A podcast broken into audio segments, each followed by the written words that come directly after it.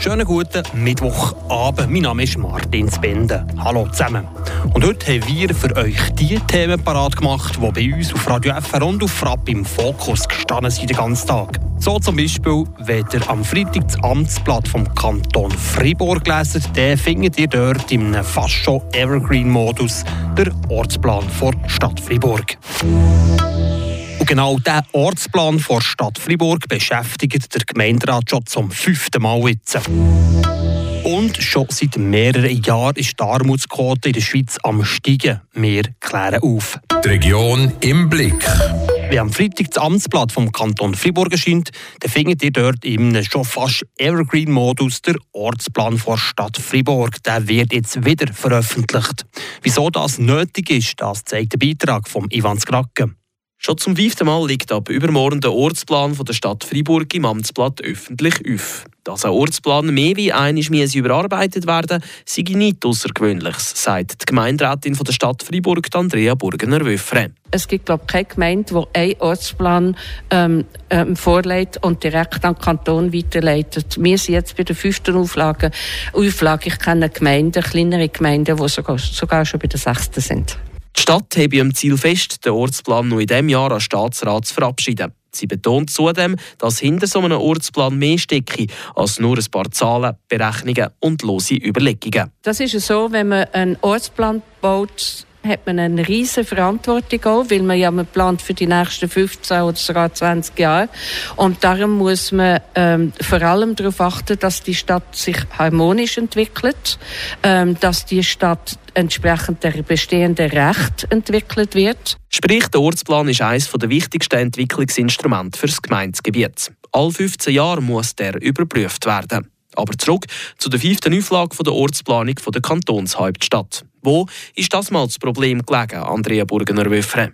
Wir hatten eine vierte Auflage und haben dann gesagt, wenn es keine manifeste Fehler hat, ähm, dann würde man gerne das Dossier abschließen und an den Kanton weiterreichen. Leider ist das nicht der Fall gewesen. Wir haben ein paar technische Fehler gefunden bei der vierten Auflage und wir haben vor allem im Perimeter von Oschiffen ein Element in der Interessenabwägung nicht berücksichtigt, wo wir jetzt einfach müssen nochmal auflegen müssen. Eines mehr also sind wir beim Thema Ort des Schiffenen, der geplanten Grossüberbauung im Schönberg-Quartier. Der Ortsplan der Stadt Fribourg beschäftigt der Gemeinderat schon zum fünften Mal. Konkret geht es um das Projekt Eau de Schiffenen, wo sich nicht alle einig sind, wie dicht der soll gebaut kommen. Ivan Skraken hat den Fall für Radio FR aufgerollt. Das Thema Ort des Schiffenen, also die von der Stadt Freiburg geplante Grossüberbauung im Schönberg-Quartier, beschäftigt weiterhin den Ortsplan. Im letzten Juni hat in der vierten Auflage die Stadt das Baurecht im Schönberg-Quartier stark limitiert. Das nach einem Gutachten von der Eidgenössischen Natur- und Heimatschutzkommission, wo der Perimeter als nicht bebaubar eingestuft hat. Der Schritt hat wiederum die verantwortlichen Immobilienfirmen hässig gemacht. Sie haben mit dem gerichtlichen Weg gedroht. Jetzt, in der fünften Auflage, krebset die Stadt zurück. Wir haben nicht berücksichtigt, dass schon Baurecht besteht. Und deshalb haben wir jetzt in der, in der fünften Auflage den Eigentümern die Baurecht zurückgeben. Was aber nicht heisst, dass sie enorm hoch können den Perimeter entwickeln sondern sie können den Perimeter mit einer mittleren Dichte bebauen. Sagt die Gemeinderätin Andrea Burgener-Wöffre. Die Stadt sucht also den Kompromiss.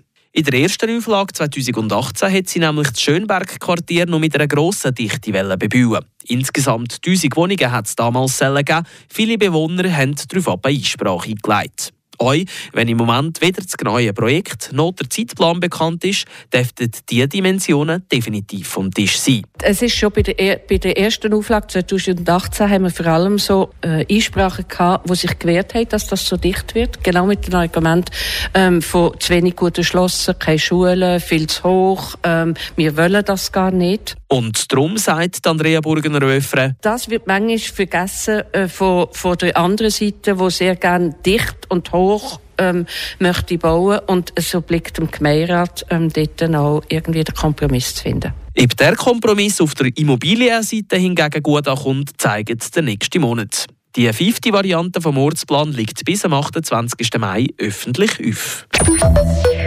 Schon seit mehreren Jahren ist die Armutsquote in der Schweiz am steigen. Zwischen 2014 und 2020 ist die Quote um rund 2% angestiegen. Das meldet Caritas. Und wenn die Zahlen für die letzten zwei Jahre noch nicht vorliegen, ist die Wahrscheinlichkeit doch gross, dass sie noch weiter gestiegen sind.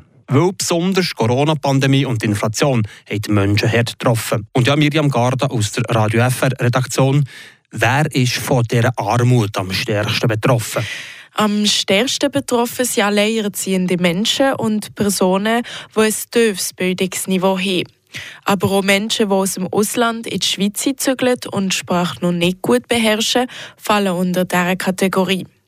Im Kanton Fribourg sind vor der Pandemie über 25.000 Personen einem Armutsrisiko ausgesetzt. Gewesen. Dabei handelt es sich um die sogenannte Working Poor. Die Personen haben zwar einen Job, leben aber nur knapp über der Armutsgrenze.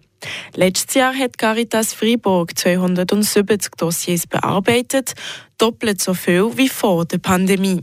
Und ja, wie kann man denn die Armutsgrenze überhaupt definieren? Für das gibt es einen pauschalen Betrag, den man im Monat braucht, um existieren. Also die Pauschale setzt sich aus Wohnkosten und Kosten für einen Lebensunterhalt zusammen. Die Pauschale ist am Anfang des Jahres wegen der Inflation von 977 auf 1031 Franken angehoben worden. Und wie genau sind diese Berechnungen? Ja, bei ein paar Punkten entsprechen Zahlen nicht ganz den Tatsachen. Zum Beispiel bei den Wohnkosten. Die berechneten Mietstandards sind sehr tief im Vergleich zu der wirtschaftlichen Realität und zu dem, was auf dem Wohnungsmarkt verfügbar ist. Das führt leider dazu, dass Personen mit Mieten, die über diesen Standards liegen, nicht genug Geld übrig haben, um andere lebensnotwendige Sachen zu zahlen. Was sollte jetzt der Kanton Fribourg und allgemein in der Schweiz verändern damit die Situation verbessern kommt? Das ist eine gute Frage. Caritas zum Beispiel plädiert dafür, dass es mehr soziale Wohnungsbau gibt. So können die Menschen, die es brauchen, Wohnungen haben, die ihnen Bedürfnissen entsprechen. Und das natürlich mit angepassten Mieten. Aber die Rede ist auch von anderen finanziellen Unterstützungen, wie zum Beispiel für medizinische Behandlungen. Ein gutes Beispiel dafür sind Zahnarztkosten, die sehr hoch ausfallen Und die Leute, die wenig Geld haben, verzichten leider auf die nötigen Behandlungen. Merci vielmals, Miriam Garda. Und dann kommen wir noch zu den kurzen News, präsentiert von Tracy Mather. In Laupen hat sich eine unbekannte Täterschaft in der Nacht auf heute Zutritt zu einem Firmengelände verschafft und Arbeitsgeräte aus mehreren Fahrzeugen gestohlen.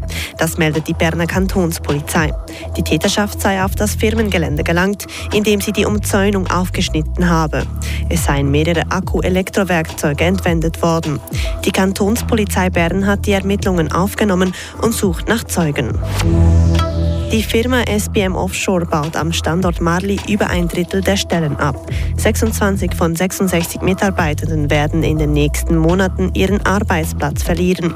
Laut Informationen, die Radio FR vorliegen, wurde ein Konsultationsverfahren im Hinblick auf die Massenentlassung abgeschlossen.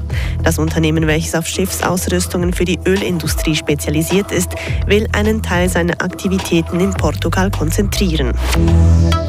Und Anfangs Mai beginnt in Freiburg die zweite Ausgabe von Ciseur de Fribourg, das Autorennen für wasserstoffbetriebene 1 zu 10 Autos. Es handelt sich dabei um das einzige nationale Rennen dieser Art, wie der Kanton Freiburg mitteilt.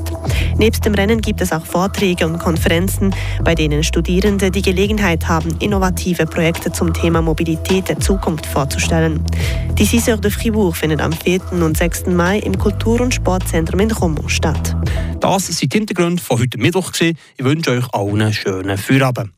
Und ein weiteres Mal im Namen der ganzen Redaktion sage ich, Martin Spinde, merci vielmals fürs Zuhören und merci fürs Lesen bei uns auf Frapp. Habt nach Sorge. Ciao zusammen. Das bewegt heute Freiburg. Freiburg aus seiner Geschichte. Ging auf frapp.ch.